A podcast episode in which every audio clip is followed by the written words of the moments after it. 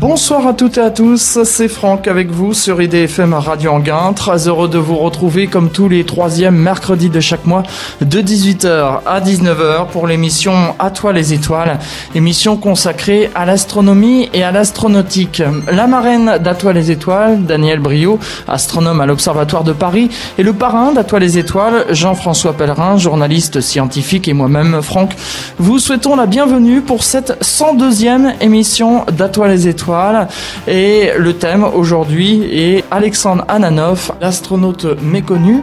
Et euh, comme euh, invité, je reçois Pierre-François Mouriot, président de l'association euh, Histoire d'Espace, qu'on connaît bien maintenant dans cette émission à toi les étoiles, puisqu'il a participé de nombreuses fois. Et puis, souvenez-vous, pour la centième, on avait fait cette centième en partenariat avec l'association Histoire d'Espace. Monsieur Pierre-François Mouriot, bonsoir. Bonsoir. À côté de lui, euh, Philippe Varnotto, qui est historien. Bonsoir. Bonsoir. Durant cette euh, émission, nous allons parler d'Alexandre Ananoff. Avant euh, de rentrer dans le vif du sujet, est-ce que vous pouvez un peu, chacun votre tour, vous présenter un peu en quelques mots?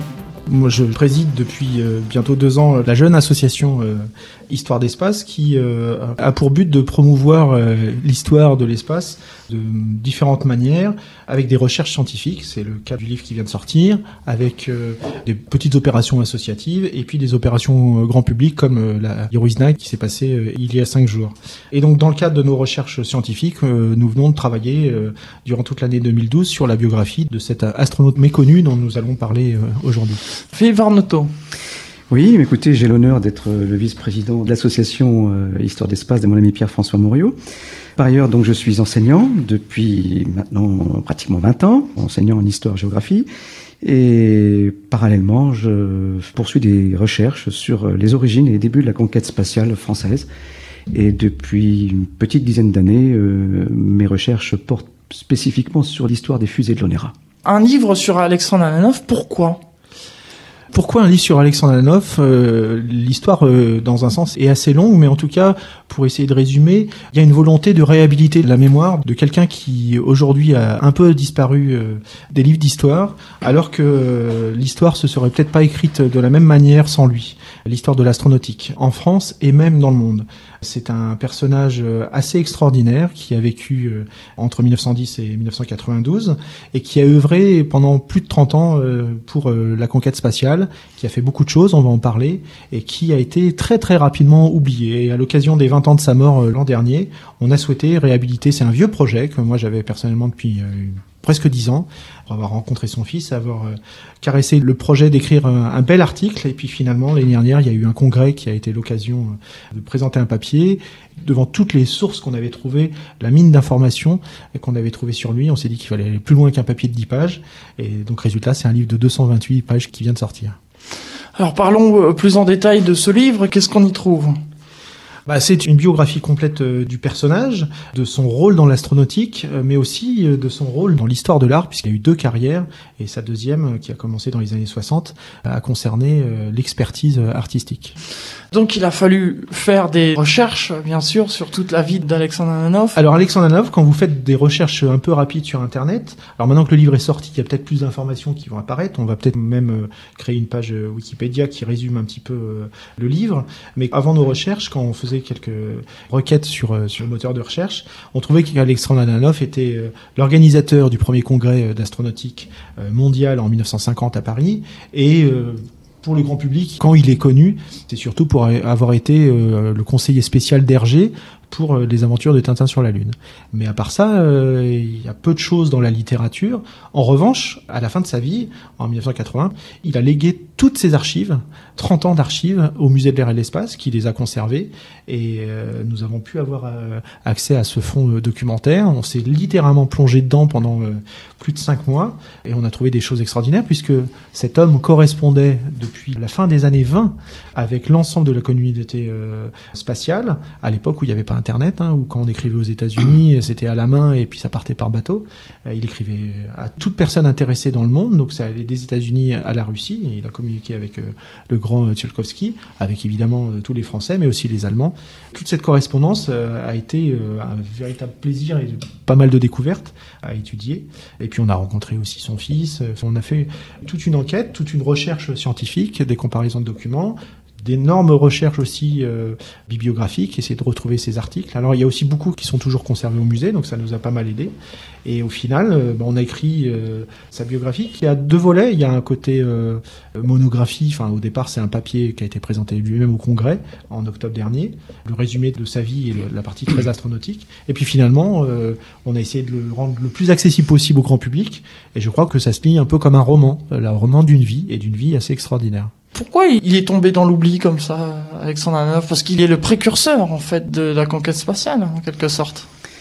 Bah, je pense qu'il faudrait peut-être rappeler avant peut-être deux petites choses. Euh, Ananov était un autodidacte, quelqu'un qui s'est fait lui-même, qui a appris tout seul, qui a découvert. Et deuxièmement, c'est un passionné. Et effectivement, euh, il a abordé l'astronautique en fait euh, par l'astronomie. Donc vers la fin des années 20. Et il a découvert l'astronautique un petit peu par hasard à travers des, la bibliothèque de la SAF, euh, où il est tombé sur des, des livres de Konstantin Tsiolkovsky et ça lui a donné envie d'en savoir plus. Et, et la passion est née à ce moment-là. Et euh, il a bénéficié aussi d'un contexte très particulier. Il faut insister un petit peu là-dessus, puisque sur cette fin des années 20, l'astronautique est quelque chose qui est en, en plein essor, euh, tout est en train de naître, et, et très critiqué d'ailleurs. Et Ananov va contribuer à faire de cela une véritable science montrer que l'astronautique n'est pas seulement que des voyages dans l'espace, comme on disait à l'époque. Donc euh, quelque chose de ludique, quelque chose comme de l'anticipation, comme on disait à l'époque, la science-fiction, mais quelque chose de sérieux qui pourrait avoir un avenir. Donc Ananov euh, a joué un rôle dans un premier temps là-dessus. Et ensuite, il s'est investi, bien sûr.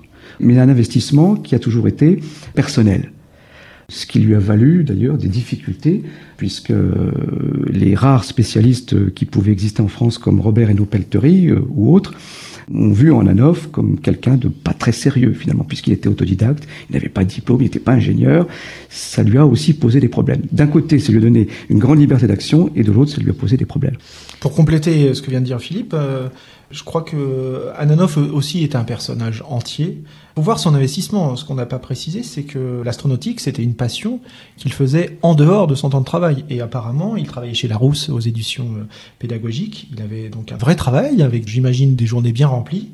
Et donc, il racontait qu'il se levait à 6 heures, que le monde lui appartenait le matin. Mais avant de partir au travail, il travaillait un peu sur l'astronautique. En rentrant le soir, en ayant aussi une vie de famille, deux enfants, une, une épouse, il travaillait, j'imagine, très tard le soir. Vous devez dormir peu le week-end euh, pour faire euh, une quantité euh, d'actions en faveur de l'astronautique, pour la faire connaître au grand public, pour convaincre les pouvoirs publics de s'y intéresser. Et cet homme a touché à tout. Il a commencé par des conférences, il a vite écrit des articles, il a ensuite fait des livres, il a organisé un congrès, il a créé des associations, il a été très vite repéré par les journalistes, donc il a été très souvent sollicité, il a fait de la radio, il a fait de la télévision. Enfin, cet homme était, on pourrait dire, multimédia, même si on parle des années euh, 30, 40, 50. Donc il était complètement investi, avec parfois des mauvaises surprises, des actions qui n'aboutissaient pas, des, des illusions. Et donc ce caractère entier, cet investissement total et ces mauvaises surprises, et puis l'environnement un peu hostile euh, de l'époque, puisque lui n'était pas pris au sérieux, mais l'astronautique elle-même n'était pas encore prise au sérieux. hein. On parle de avant euh, la Première Guerre mondiale. Tout ça a fait que des fois, euh, il était à la limite de claquer la porte, fatigué. Il a été deux fois malade, de, sûrement surmenage. Et au milieu des années 50, son combat, son dernier combat pour l'astronautique, une fois que le premier congrès a été créé à Paris à son initiative et que la Fédération internationale d'astronautique a été créée à Londres l'année suivante, lors du second congrès, lui, son combat, ça a été de faire rentrer les soviétiques. Puisque la fédération devait être internationale pour lui. La patrie de Tsiolkovsky, c'était pas encore le- celle qui allait lancer Spoutnik, ça allait venir, il le savait pas, méritait sa place. Pour lui, il n'y avait pas de politique. Et c'est pas parce qu'il était d'origine russe qu'il défendait ça, c'est parce qu'il en était convaincu.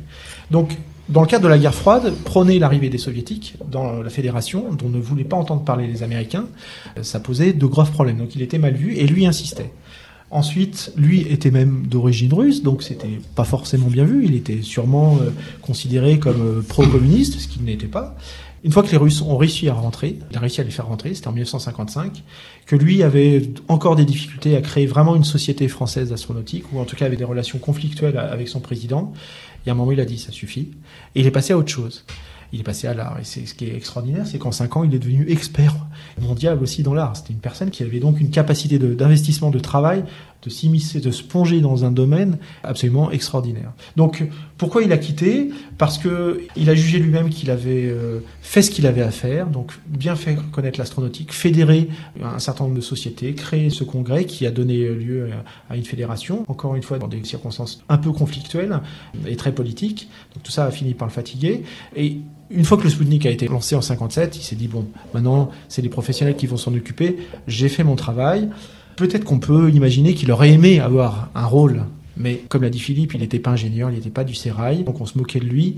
L'art était une autre passion dévorante, il y a un moment, il a claqué la porte. Et en claquant la porte, en ayant été critiqué, bah finalement, il a été très vite oublié. Et il s'est rendu compte, en étant invité quand même de temps en temps, ou en souhaitant reprendre un peu la parole pour rappeler l'histoire, il s'est rendu compte à quel point il avait été oublié.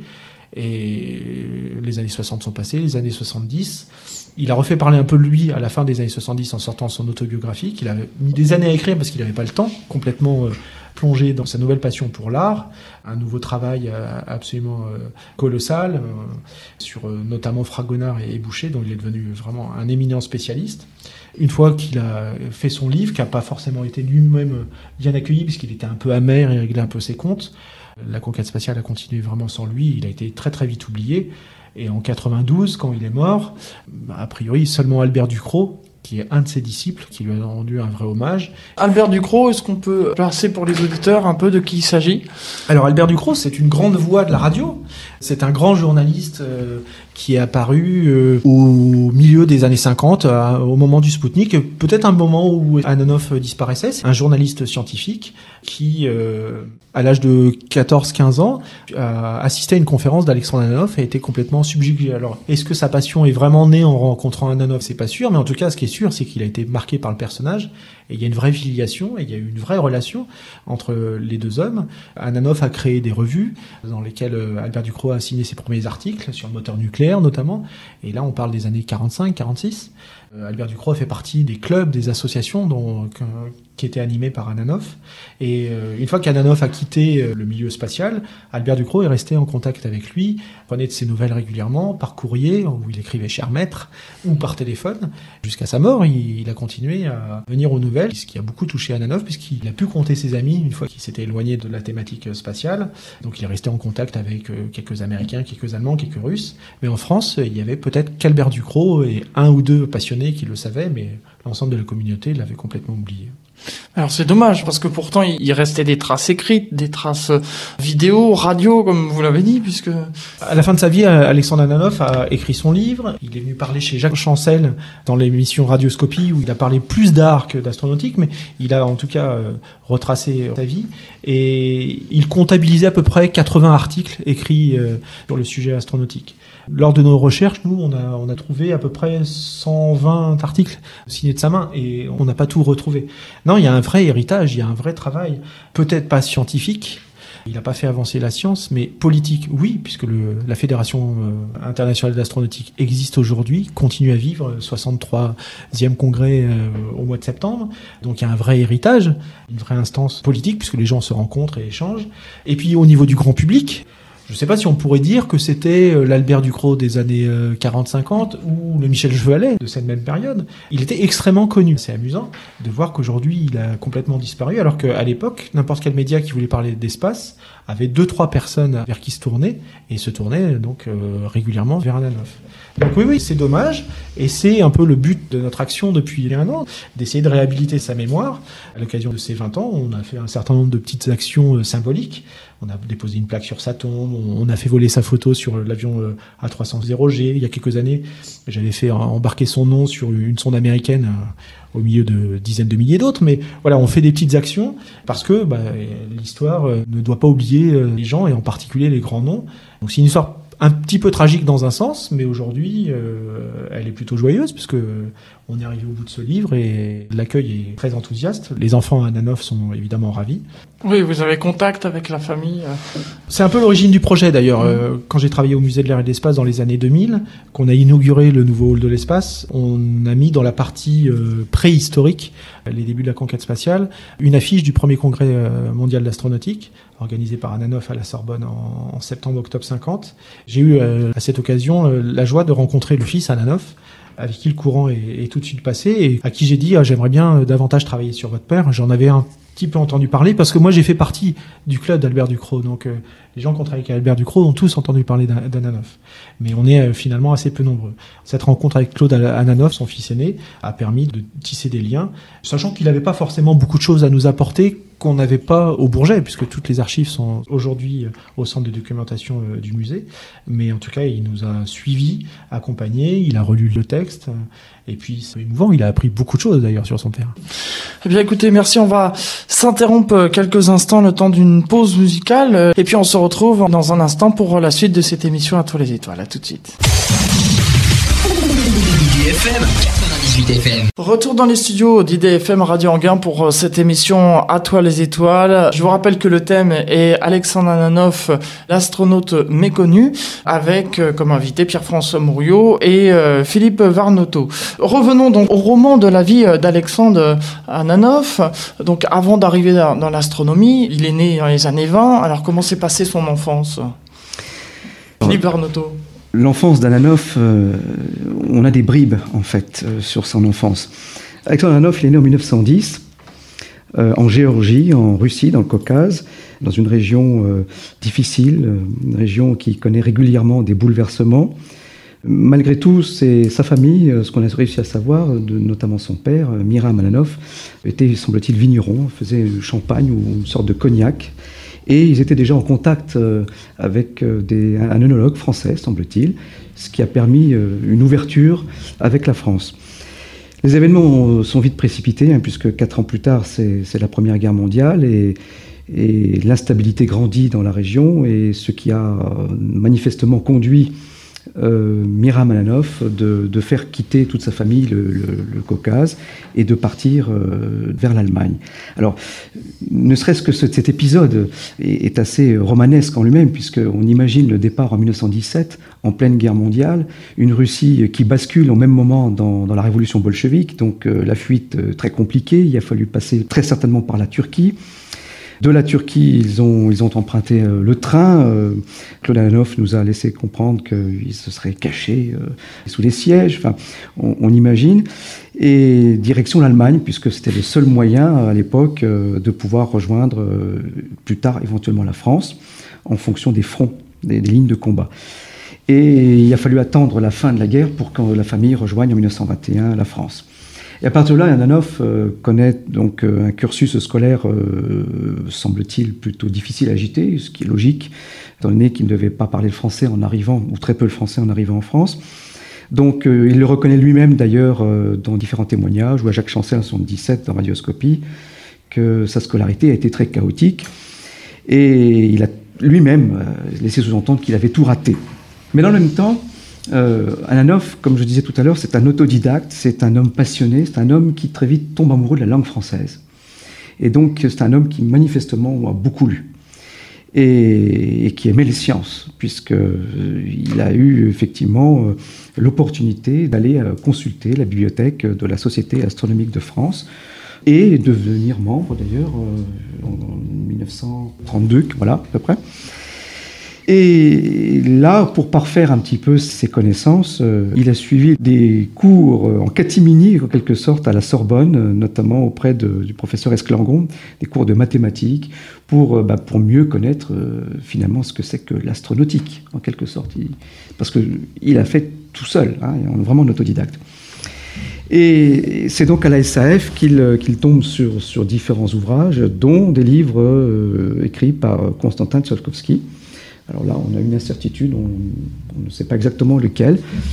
Et Alexandre Hanoff euh, évoquera d'ailleurs ce moment à Jacques Chancel dans son émission Radioscopie en 77, dans un court extrait qui va suivre. Dans les années 1927, et c'est pour cela que je m'étonnais un peu tout à l'heure, vous m'avez dit que vous aviez tout commencé à 17 ans, et c'est vrai, puisque vous êtes né en 1910. Donc dans les années 1927, vous deviez passer, enfin, à mon avis, pour un peu fou, parce que vous affirmiez déjà que l'homme irait sur la Lune. Alors comment pouviez-vous, à cet âge-là, à 17 ans, avoir de telles lumières sur l'avenir? Je ne pourrais pas vous répondre d'une façon extrêmement précise. Ce que je sais seulement, c'est que la question m'avait passionné. En 1927, je suis tombé en arrêt devant des ouvrages russes, comme celui de Zialkovsky, Perelman ou Rinin. Je suis rentré en rapport avec eux, et c'est grâce à leurs écrits que j'ai pu enfin connaître ce qu'était l'astronautique. Il y manquait bien des éléments que j'ai essayé d'approfondir personnellement, et mon désir de communiquer aux autres s'est fait presque instantanément je me suis senti le besoin de faire des communications, des conférences, des articles. À cet âge-là À cet âge-là, afin de convertir les gens à l'idée à laquelle j'ai pensé d'une façon extrêmement sérieuse. Voilà donc euh, euh, pour cet extrait euh, avec Jacques Chancel, on voit qu'il est étranger, hein, il a un accent. Hein. Oui, alors il le gardera toute sa vie d'ailleurs. Alors après la découverte de, de donc lire, découvrir, comprendre ne lui suffit plus. il veut d'une part rencontrer les quelques spécialistes, euh, notamment euh, Robert Hainaut-Pelterie, puisqu'il essaiera, il le suivra au cours d'une de ses conférences, il essaiera de rencontrer l'homme. Euh, et dans le même temps, il veut déjà partager sa foi, parce que c'est pratiquement une foi finalement. Donc, il veut écrire, il veut parler, il veut communiquer, parce que comme on l'a dit tout à l'heure, effectivement, un homme qui veut communiquer. Et il écrit, semble-t-il, parce que là aussi on, a encore quelques incertitudes, il aurait écrit son premier article en 1934 euh, il a 24 ans. Il a 24 ans, euh, pour un jeune immigré russe euh, qui n'a pas pu approfondir, etc., c'est quand même quelque chose d'assez remarquable. Et, dès ses premiers écrits, on sent, on, sent d'une part le passionné et il maîtrise les questions astronautiques de son époque et, qui, dont il cherche à vulgariser. Et très rapidement, c'est de cette manière-là qu'il se considère comme, il le dira lui-même d'ailleurs, comme un astronaute. Alors le terme nous, étonne un petit peu aujourd'hui, évidemment, puisque c'est un terme qui est réservé à ceux et celles qui ont la chance d'aller euh, voyager dans l'espace. Hein. Alors que là, dans l'esprit d'Alanov, l'astronaute, c'est celui qui s'occupe d'astronautique. Et d'ailleurs, il le dira euh, à nouveau dans la radioscopie de Jacques Chancel en 77, dont on voici un autre extrait. Annonçant cette émission, certains journaux ont dit, euh, parlons de vous, cosmonaute, astronaute, cosmonaute. Y a-t-il vraiment un mal à dire cosmonaute? En fait, on anticipe. Oui, actuellement, actuellement, le mot cosmonaute ou astronaute, qui est plus élégant, c'est beaucoup plus français d'ailleurs, euh, est utilisé pour ceux qui font réellement le voyage dans la Lune ou dans les planètes, ceux qui sont à bord de la fusée même. Euh, le terme astronaute ou cosmonaute était utilisé dans le temps pour des personnes comme moi qui travaillaient théoriquement sur la question. Il n'existait pas d'autres termes. Je rebondis sur ce que vous avez dit euh, par rapport à, l'astronaute, puisque vous avez dit que c'est les personnes qui vont dans l'espace, mais il faut bien noter qu'à cette époque-là, personne encore n'avait été dans l'espace, donc je pense pas que c'était vraiment une erreur de l'appeler euh, astronaute. Non, pour l'époque, non. la terminologie étonne plus aujourd'hui, mais pas à l'époque. Euh, il faut rappeler le contexte aussi, c'est-à-dire que s'occuper d'astronautique, c'était quelque chose de risqué. Parce que le terme astronautique, d'abord, euh, n'apparaît que dans les années 30, fin des années 20, début années 30. Euh, on parlait surtout de voyage dans l'espace. Donc il y a un phénomène de mode qui est lié plutôt à, de l'anticipation. Et ces voyages dans l'espace, euh, poignée d'ingénieurs imaginent qu'un jour on pourra peut-être le faire. Et on assiste à toute une série d'expérimentations, principalement en Allemagne, où on voit fleurir des sociétés, etc. Alors qu'en France, c'est plutôt mal vu à part Robert Edno Pelterie, qui reste sur, sur une démarche très scientifique, le fait de vouloir évoquer cela n'était pas très bien perçu en France, en plus. Effectivement, il a bénéficié d'un contexte qui ne lui était pas favorable. Alors que de l'autre côté du Rhin, en Allemagne, c'était l'inverse. Et là, ensuite, on arrive sur la Seconde Guerre mondiale Alors, juste avant la Seconde Guerre mondiale, euh, il devient membre de la Société astronomique de France et de ce, par ce fait, il, il, donc, il fait des conférences euh, devant un public de plus en plus nombreux, hein, puisqu'au départ, comme il le dit lui-même, il y avait quelques personnes devant lui, et puis euh, le nombre de personnes augmente, euh, ses conférences, il en fait dans d'autres situations, et l'idée lui vient aussi de créer une structure spécifique qui s'occuperait d'astronautique, puisqu'il n'y avait rien en France. Donc c'est en quelque sorte le premier groupement astronautique français, comme il l'appellera après la Seconde Guerre mondiale. Donc c'est sa section astronautique, la première section astronautique qu'il crée au sein de la SAF. Au départ, euh, il est soutenu par euh, Madame Flammarion. Et puis, progressivement, eh bien, c'est vrai que les années 30, le contexte rattrape un petit peu euh, les choses. Les bruits de bottes outre-Rhin, la guerre se prépare. Et l'astronautique est rapidement assimilée aussi aux fusées de guerre. D'ailleurs, il écrira quelques articles sur les fusées de guerre, et ce qui provoquera une certaine gêne au sein de la SAF. Et très très vite, sa section astronautique sera fermée avant la guerre. Pierre-François euh, Alors moi, je préciserai que, en parallèle de ces, de, ces déboires, Ananoff a donc comme on voit un public à ses conférences qui est de plus en plus nombreux. Donc paradoxalement, il est un peu critiqué parce que euh, parler d'astronautique, c'est encore euh, trop fantaisiste, mais en même temps, le grand public, un hein, phénomène de mode, s'y intéresse, il, fait rêver les gens et il finit par se faire remarquer. Donc Philippe disait qu'à 24 ans, il faisait son, son, premier article, qui est donc alors, on ne sait pas s'il lui a été demandé ou s'il a été euh, c'est à son initiative, mais en tout cas, à partir du moment où il fait son premier article, les autres vont suivre. Avant ces articles, dans des journaux, il avait commencé à lui-même publier les comptes rendus de ses, propres conférences euh, euh, sur fonds propres, en allant travailler le soir dans l'imprimerie Larousse où il était stagiaire. Enfin, il y a aussi là-dessus toute une aventure et un système D. Et moi, je préciserais que sa première conférence, il l'a faite à l'âge de, de 19 ans. Et là, pareil, il a fallu convaincre Madame Flammarion de, son sérieux, venir parler d'astronautique, alors qu'on a 19 ans, euh, qu'on a un accent russe. Il y a eu peu de personnes à cette première conférence, mais il en a fait de plus en plus, avec de plus en plus de monde. Et donc, euh, s'il était critiqué par le milieu euh, officiel, euh, il commençait à avoir de plus en plus de succès dans le grand public. Et il a été repéré par le premier directeur du Palais de la Découverte dans le cadre de l'exposition universelle de 1937 à Paris. Et il a été donc celui qui a organisé la première exposition astronautique en France en allant chercher des timbres, des fusées, des cartes postales qu'on voulait sur des fusées postales allemandes des photographies de Robert Goddard aux États-Unis. L'exposition aujourd'hui nous paraît peut-être euh, un peu désuète, mais il faut voir qu'à l'époque c'était la première.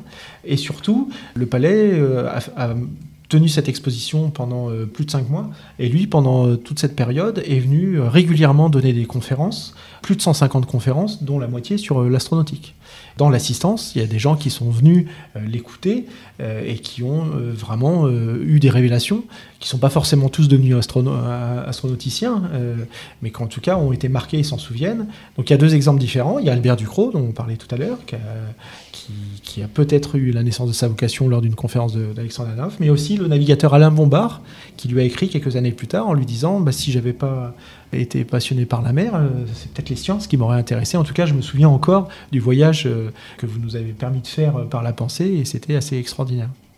Donc il a découvert une vocation, mais il a fait naître aussi des vocations. Philippe Oui, oui, les années 30, oui, c'est vraiment le moment où, où Ananoff certainement prend conscience qu'il faut aller au-delà. Donc il devient, il est plus seulement le passionné, il veut vulgariser, il veut communiquer. Et de par ses contacts, comme on l'a dit à plusieurs reprises, euh, il manifeste qu'il cherche à le faire. Et toujours ce contact avec le public aussi. Hein, alors il, fait toutes sortes de conférences, aussi bien devant, euh, euh, devant des structures officielles comme la SAF, mais aussi devant des structures plus anecdotiques. On a retrouvé le cas assez amusant devant la Société théosophique, où donc il vient faire un petit speech sur, sur l'astronautique et, et, il aurait été interrompu par une vieille dame qui lui aurait dit Mais monsieur Ananoff, que croyez-vous nous apprendre? Nous faisons déjà, nous, tous les soirs, le voyage vers la Lune ça l'a mis un peu mal à l'aise, mal à l'aise et s'est rendu compte que c'est vrai que c'était son travail, c'est-à-dire casser un petit peu des préjugés, euh, casser les critiques, les moqueries qu'il y avait encore beaucoup à l'époque, puisque cette science astronautique émergente, dont il est, il faut souligner, semble-t-il, l'inventeur de, la terminologie. Hein, le terme science astronautique, c'est Ananov qui l'a popularisé. Donc il en a joué un rôle très important là-dessus, oui. François Morio Donc il y a ce côté grand public, mais il y a vraiment les deux. Il y a, il y a vraiment, aujourd'hui on dirait le lobbying auprès des pouvoirs publics, et les associations qu'il qui, qui a créées, c'était toujours pour promouvoir vers le grand public, mais aussi les pouvoirs publics. Euh, il a pu euh, aller parler aux militaires, être euh, président de, de commission lors de colloques très officiels et dans ces, dans, ces sociétés astronautiques qu'il a animées, parce qu'il y en a eu plusieurs là-dessus, on ne va pas s'apesantir, c'est décrit dans le livre. il y a plein de mésaventures, des, des, des groupes qui, qui, qui, sont créés, qui vivent quelques mois et puis changent de, de lieu d'accueil, de portage. Mais en tout cas, dans ces groupes, il fait rentrer, là pour le coup, un certain nombre d'éminents spécialistes, mais de plein de disciplines différentes qui pourraient être liées à l'astronautique. Parce que lui, il trouve que l'astronautique est une discipline qui est très euh, transversale. Une science universelle. universelle et, transversale. Donc, euh, il entrevoit très vite tous les aspects de l'astronautique. C'est-à-dire qu'il n'y a pas que le voyage dans l'espace. Pour le voyage dans l'espace, il faut de la propulsion. Et quand on voyage dans l'espace, il faut du support vie.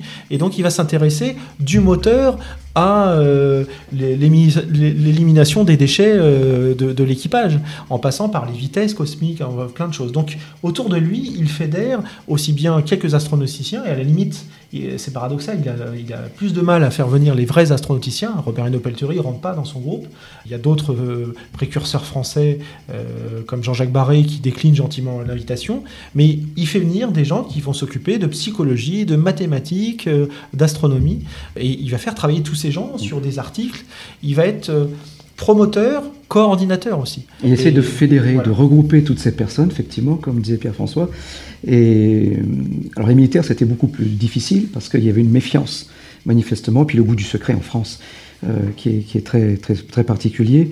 Et donc scientifique, je pense à, Henri Moureux, qu'il rencontrera après la Seconde Guerre mondiale, on aura peut-être l'occasion d'y revenir, ou encore le professeur Vassy, qui est en fait le premier scientifique français à considérer que la fusée pourrait un jour jouer un rôle scientifique. Alors qu'avant la Seconde Guerre mondiale, euh, il n'y a pas de scientifiques euh, au sens propre du terme qui s'y intéressent vraiment, ce sont surtout des ingénieurs. Donc pour le compte des militaires, comme Jean-Jacques Barré, effectivement. Donc il y, a, une méfiance vis-à-vis de euh, d'Alanov de la part de la part de ces militaires. Ça c'est clair. Avant la Seconde Guerre mondiale surtout. Et réciproquement, parce que le fait qu'il y ait eu des personnes qui ont décliné son invitation, est-ce que c'était pas aussi une méfiance de dire c'est un charlatan il y a le côté charlatan. Il y a le côté charlatan. Il y a le côté euh, un peu. Il n'est pas du sérail. il n'est pas du milieu. Il n'est pas du milieu. Et puis, c'est n'est pas un professionnel et c'est pas ses affaires, puisque souvent, ce sont des militaires qui déclinent l'invitation. Alors que les vrais scientifiques euh, qui vont parler, que je vous disais, soit, soit d'astronomie, de, de, mathématiques euh, ou de sciences humaines, eux voient un intérêt scientifique qui est aussi euh, remarquable chez Ananov, c'est que lui ne va pas faire de propositions scientifiques et techniques. Lui, il se considère comme un, organisateur, un, révélateur, mmh. euh, il fait un promoteur, mais il considère que tout ce qui est vraiment science, il peut peut-être l'expliquer, mais pas plus, c'est aux scientifiques de le faire.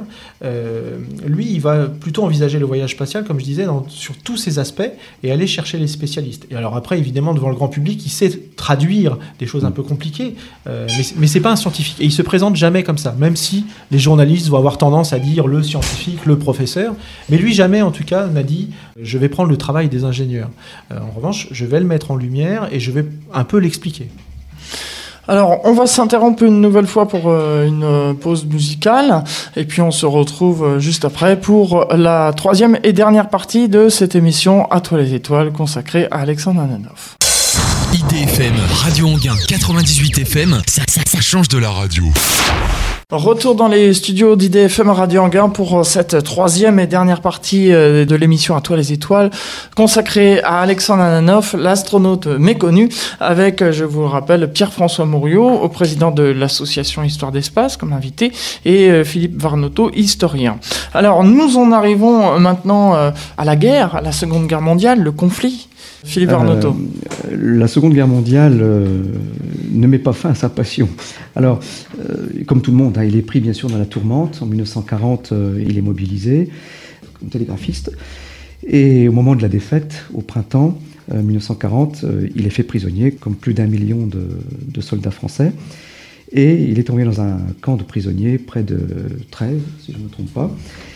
Et là, où il va y passer quelques années. Et euh, il y a une petite anecdote sur, euh, euh, sa libération il a reconstitué sa passion au sein même du camp. C'est-à-dire qu'il n'a pas pu s'empêcher d'évoquer de, l'astronautique, les voyages dans l'espace, euh, des conférences auprès des prisonniers français, mais aussi auprès des, militaires allemands, manifestement, au point que les officiers euh, euh, encadrants se sont pris de passion aussi et ont jeté un défi. on ne sait pas si c'est les officiers allemands ou si c'est Ananoff lui-même, d'une partie d'échecs. Et s'il remportait cette partie d'échecs, eh bien, il serait libéré. Et il a été libéré de cette manière ça, c'est l'anecdote euh, sur, sur sa sortie. Il revient en France et au moment de la, libération, ben, il est comme beaucoup de, spécialistes français à l'époque, il découvre euh, le terrible V2, méconnu sous le sceau du secret euh, avant la Seconde Guerre mondiale. Et donc Ananoff est triomphant parce que finalement, il voit là le, moment, l'opportunité de, montrer que, que l'astronautique va devenir une réalité maintenant. Le V2 existe, donc maintenant on va pouvoir passer à des engins de plus en plus importants et ça devient une réalité. Donc 46, 47, 48 sont des années euh, où Ananoff euh, euh, ne cesse de parler, d'écrire. On, a estimé à peu près au moins une soixantaine d'articles en, l'espace de deux ans. Enfin, c'est considérable. Les conférences, même chose, tous azimuts. Et Ananoff devient à ce moment-là, en cette fin des années 40, devient le, spécialiste français de, la science astronautique. et il va être sollicité par euh, les éditions euh, Fayard pour faire un livre de référence. Donc euh, ce livre va être l'astronautique, qui va être effectivement publié pour l'année 1950. Un ouvrage majeur, c'est certainement le premier ouvrage qui est à la fois mi-scientifique, mi-vulgarisateur sur, la question de l'astronautique. c'est un ouvrage conséquent puisqu'il fait 500 pages, constitué de 26 chapitres, avec une trentaine de photographies et 125 croquis dont certains réalisés par Alanov lui-même. Donc euh, cet ouvrage sera salué et, soulignons-le, salué à l'étranger, euh, en Allemagne, euh, en Angleterre, aux États-Unis, peut-être davantage qu'en France d'ailleurs au passage. Sur François Morio oui, donc ces, années 40 euh, euh, passent vite après la guerre. L'actualité conforte Ananov dans, dans, sa confiance que l'astronautique est une science d'avenir. Philippe a évoqué le V2. Il y a aussi la bombe atomique. Donc les gens qui pensent que l'atome est un moyen de propulsion se trouvent ravis et confiants dans l'avenir. Le grand public s'y intéresse de plus en plus. Voilà, donc c'est vraiment Ananov touche à tout, fait des conférences à Paris, en province. Et tout ça, je le rappelle, en ayant une activité professionnelle qui n'a rien à voir et qui l'occupe euh, tous les jours de la semaine. Donc c'est assez, euh, assez incroyable. Il est infatigable, mais a de temps en temps des petits coups de fatigue. Hein. Il y, a, il y, a, quand même deux arrêts, notamment au moment où il organise le congrès d'astronautique en 50 et prépare le livre L'astronautique. Donc pendant quelques semaines, il disparaît un peu de la circulation, ce qui inquiète les gens qui, attendent la préparation du congrès, notamment en Angleterre. 1950, c'est un peu l'année de l'apogée euh, pour, euh, pour Ananoff. L'astronautique, je crois, va quand même, dans le grand public, bien se vendre.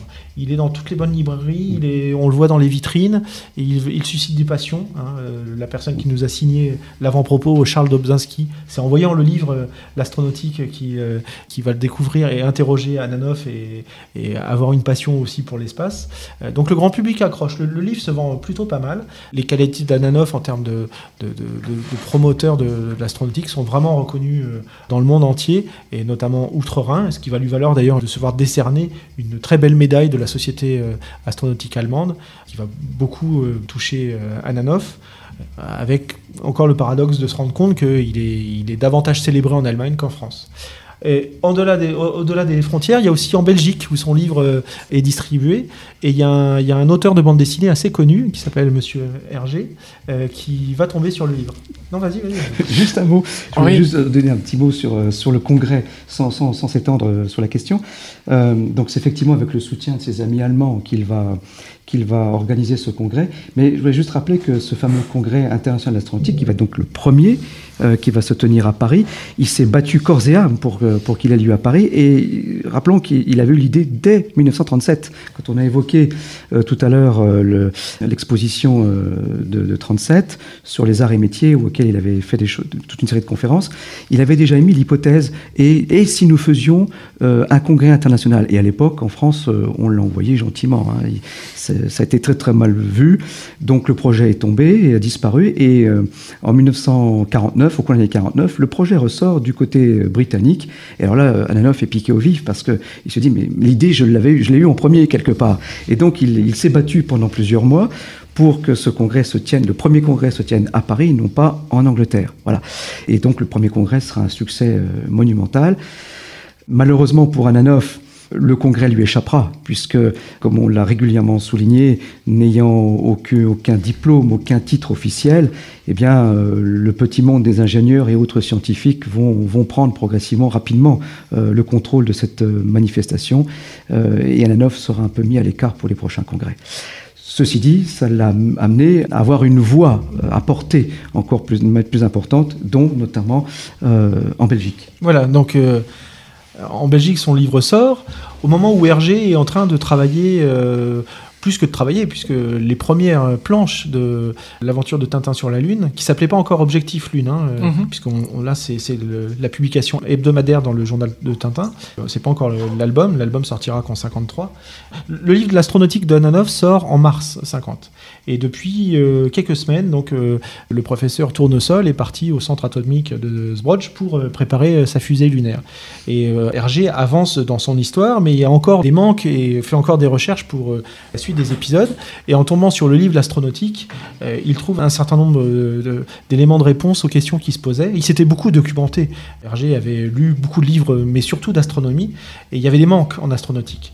Et notamment, euh, dans, l'astronautique, il y a un, très beau croquis qui représente euh, un projet de, cabine euh, d'astronef qui plaît beaucoup à, Hergé. Et Hergé écrit aussitôt à l'auteur de l'astronautique, par le biais de son éditeur, et lui demande la permission de s'inspirer de, ce dessin, et puis lui demande un certain nombre de- d'explications, puisque le dessin, dans la première édition, n'est pas légendé. C'est juste une vue d'artiste qui a été faite sous, sous les, les- les conseils d'Alanov, mais il n'y a pas d'explication. Dans la presse, il y en aura euh, des, des légendes. Donc euh, Hergé pose plein de questions à Alanov qui est ravi qu'un dessinateur euh, fasse sérieusement son travail, même si c'est à destination des enfants et même si ça sera finalement assez fantaisiste, quoique. Et en tout cas, il joue le jeu et il va y avoir une relation qui va durer quelques années entre euh, Hergé euh, et Ananoff, des échanges. et Ananoff est un peu, on peut le considérer comme le conseiller spécial de On a marché sur la Lune et Objectif Lune. Et ça ira même jusqu'à ce que la maquette qui va être faite pour les dessinateurs sous les ordres d'Hergé va être présentée à Ananoff pour avoir son avis. Hergé va venir chez lui à Paris le rencontrer. Après, il y a toute une série d'échanges, de courriers, euh, de dédicaces qui sont présentés dans le livre, qui sont, qui sont amusantes. Mais voilà, les tintinophiles, euh, parfois, connaissent Ananoff. C'est- assez amusant. Donc ils auront plaisir, bien sûr, à, à lire euh, ce livre, sûrement. Toujours dans les années 50, on évolue dans ces années, et puis euh, il se passe encore des choses. Philippe Varnoto. Oui, Ananoff avait un autre projet. À partir du moment où il a réussi le congrès international d'astronautique, il se rend compte d'une chose aberrante, c'est qu'en France, il n'y a pas de société française d'astronautique. Alors, il s'est battu là aussi pour, euh, pour essayer de, de- de- de faire émerger euh, cette société. Elle finira par voir le jour. Elle sera dirigée par, euh, le général Bergeron, un, militaire euh, qui venait du comité d'action scientifique de la défense nationale. Et les rapports, les contacts euh, entre les deux hommes n'ont pas répondu aux attentes d'Ananoff. Ananoff euh, voyait dans cette, société le moyen de, de vulgariser et de diffuser. Le général Bergeron, on est sur les vieux réflexes du militaire, donc il s'agissait de ne pas divulguer un certain nombre de choses, donc le contact n'est pas passé et Ananoff a fini par claquer la porte. Et c'est à ce moment-là qu'il se met progressivement en retrait de l'astronautique. Pierre-François Morio Alors de, de ces années, euh, Ananoff, euh, comme je le disais, gar- gardera euh, des bons et des mauvais souvenirs. Les souvenirs sont quand même nombreux. Euh, ça, c'est le côté un peu tragique de, de son histoire. Et c'est ce qui ressort de la- l'autobiographie qu'il va, la- faire paraître en 1978, qui est, qui est- qui est assez amère, euh, qui règle quelques comptes, comme je disais tout à l'heure. Mais il y a quand même des bons souvenirs. Et dans différentes interviews, parmi les bons souvenirs, donc il y a le, le congrès qui visiblement l'a fait pleurer à chaudes larmes. Il était euh, très heureux de cet aboutissement. Il y a la médaille Aubert qui- qui- qu'il reçoit en 1949. Et puis il y a les amis. Alors on va écouter un petit extrait où, il parle de ses amis, mais euh, dans les difficultés, on, se rend compte sur qui on peut compter. On va l'écouter parler un petit peu de, ses amis sur qui il a pu compter. Je crois que c'est sérieux ce que j'avais fait, mais enfin, j'ai fait ce que j'ai pu. Euh, j'ai eu deux amis dans l'époque de l'astronautique, comme j'en ai très peu actuellement aussi.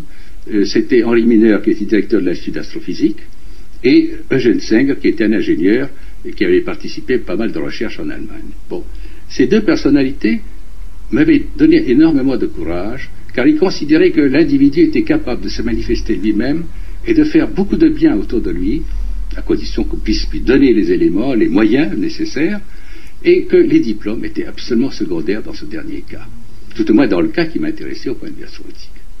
Je m'en suis fait de véritables amis, pourtant c'était des personnes officialisées par les diplômes, et occupant des postes extrêmement importants, et puis pourtant avec lesquels je m'entendais admirablement bien.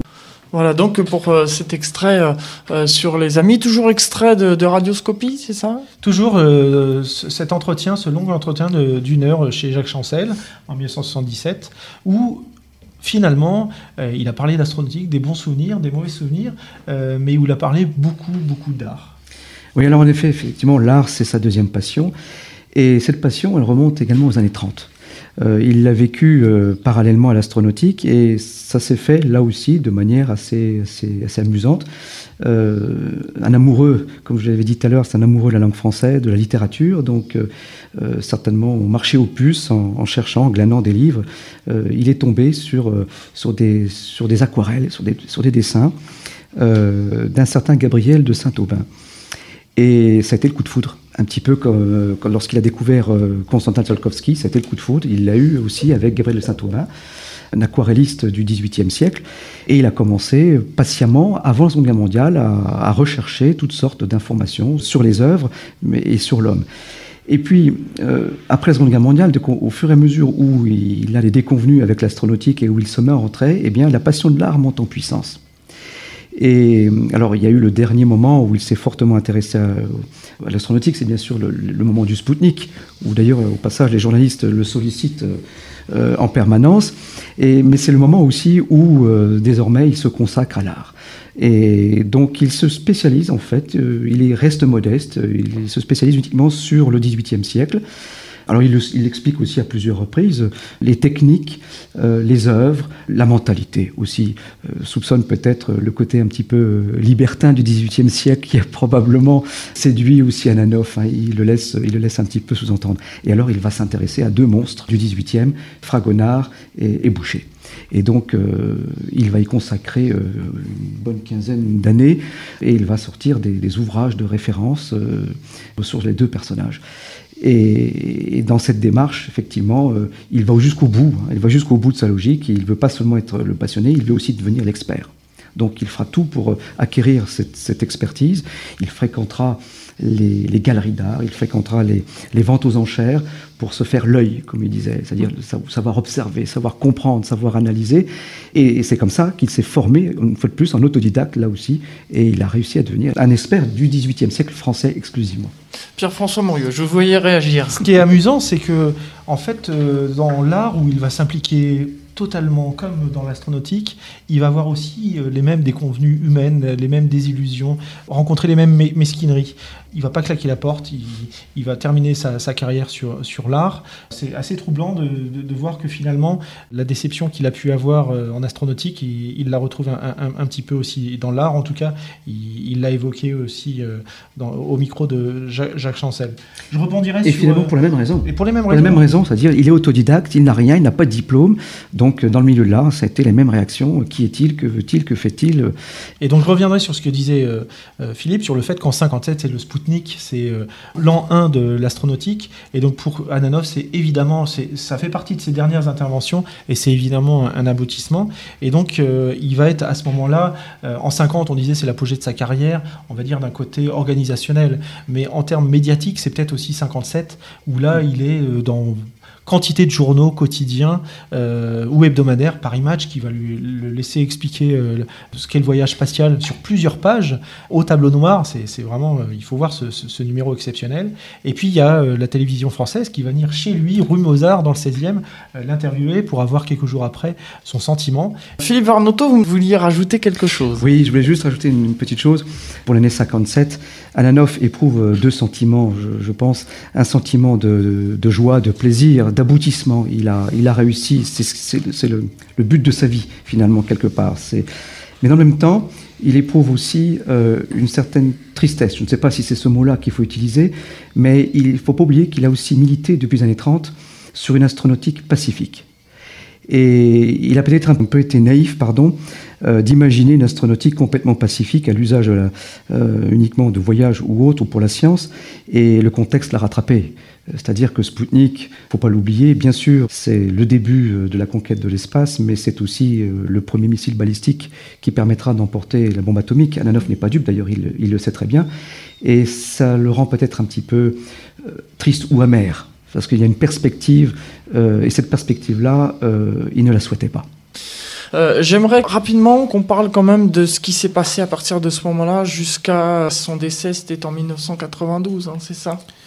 Oui, donc à partir du moment où euh, Alexandre Anov euh, quitte les affaires spatiales euh, et s'investit dans l'art, bah, finalement, sa vie, comme il le dira à Jacques Chancel, il ne vivra que pour l'art, il ne rêvera que d'art jusqu'à l'âge de la retraite. Et alors, ce qui est amusant, c'est que à la retraite, à la limite, on peut dire qu'il a failli entamer une troisième vie. Effectivement, c'est peut-être là où vous vouliez venir dans votre question. Continuer évidemment à s'intéresser à l'art, mais il a commencé à se passionner aussi pour les pirates des Caraïbes et surtout euh, la société utopique que certains d'entre eux imaginaient euh, organiser euh, au XVIIIe siècle. Et quand il a été rencontré par des personnes qui sont venues lui faire parler à l'occasion des 40 ans du, premier congrès d'astronautique de, toute sa carrière, il leur a raconté qu'il est en train de terminer un, ouvrage de quelques 800 pages, dont malheureusement on n'a pas retrouvé trace. Mais voilà, il était visiblement, comme son fils dit, comme certains iraient à la pêche, bah lui, il ne pouvait pas ne pas s'occuper et ne pas faire euh, euh, de recherche. Et ben, euh, apparemment, ça a été son, son nouveau violon d'ingre. Il est décédé euh, de vieillesse ou Ah bah euh, écoutez, il est mort en 1992, donc à 82 ans, euh, ouais. on- il était dans la fleur de naturelle. l'âge, comme on dit. Mm. Oui, il a, il a été malade à, à- à la fin de sa vie. Euh, les derniers euh, entretiens qui ont eu lieu en 89-90 euh, par les personnes qu'on a pu rencontrer étaient, étaient un peu difficiles puisqu'il il cherchait, c'était vraiment, un- il portait la barbe à la fin comme un vieux sage, mais là son accent plus la, la difficulté d'élocution faisait qu'il devenait assez difficile à, à comprendre. Il fermait, il finissait pas ses, ses phrases. euh, Il était visiblement fatigué, mais bon, il continuait à avoir euh, son avis tranché euh, et son analyse euh, sur, sur, sur sa carrière astronautique et, artistique. Alors, euh, il- Philippe oui, pour finir, on, on a tenu à lui rendre hommage aussi à travers notre association euh, en déposant euh, une plaque euh, en mémoire de, de son action sur l'astronautique qu'on a déposée sur, euh, sur sa tombe qui se trouve euh, Au, cim- au petit cimetière Montparnasse. voilà, petit cimetière Montparnasse. Et on va essayer de convaincre la mairie de Paris qui, euh, quand on visite le, le- le musée, il y a plein de tombes célèbres euh, dans ce cimetière. Bah, dans la liste alphabétique des, des- des tombes à visiter et des personnages illustres en- enterrés au, au cimetière Montparnasse, on va essayer de faire figurer le nom d'Alexandre Ananoff en plus. Ça fait partie des, des actions à venir pour continuer un petit peu ce- ces hommages. Ce livre, donc, c'est Alexandre Ananoff, l'astronaute méconnu, par Pierre-François Mouriot et Philippe Varnoto, préface de Claudie Ignoré et avant-propos de Charles Dobzinski. C'est donc aux éditions, Les auteurs d'aujourd'hui, E ED2A, voilà, au prix de 23 euros. Oui, c'est pas cher. Hein. Il y C'est a pas- 228 pages, il y a plus de 100 photos.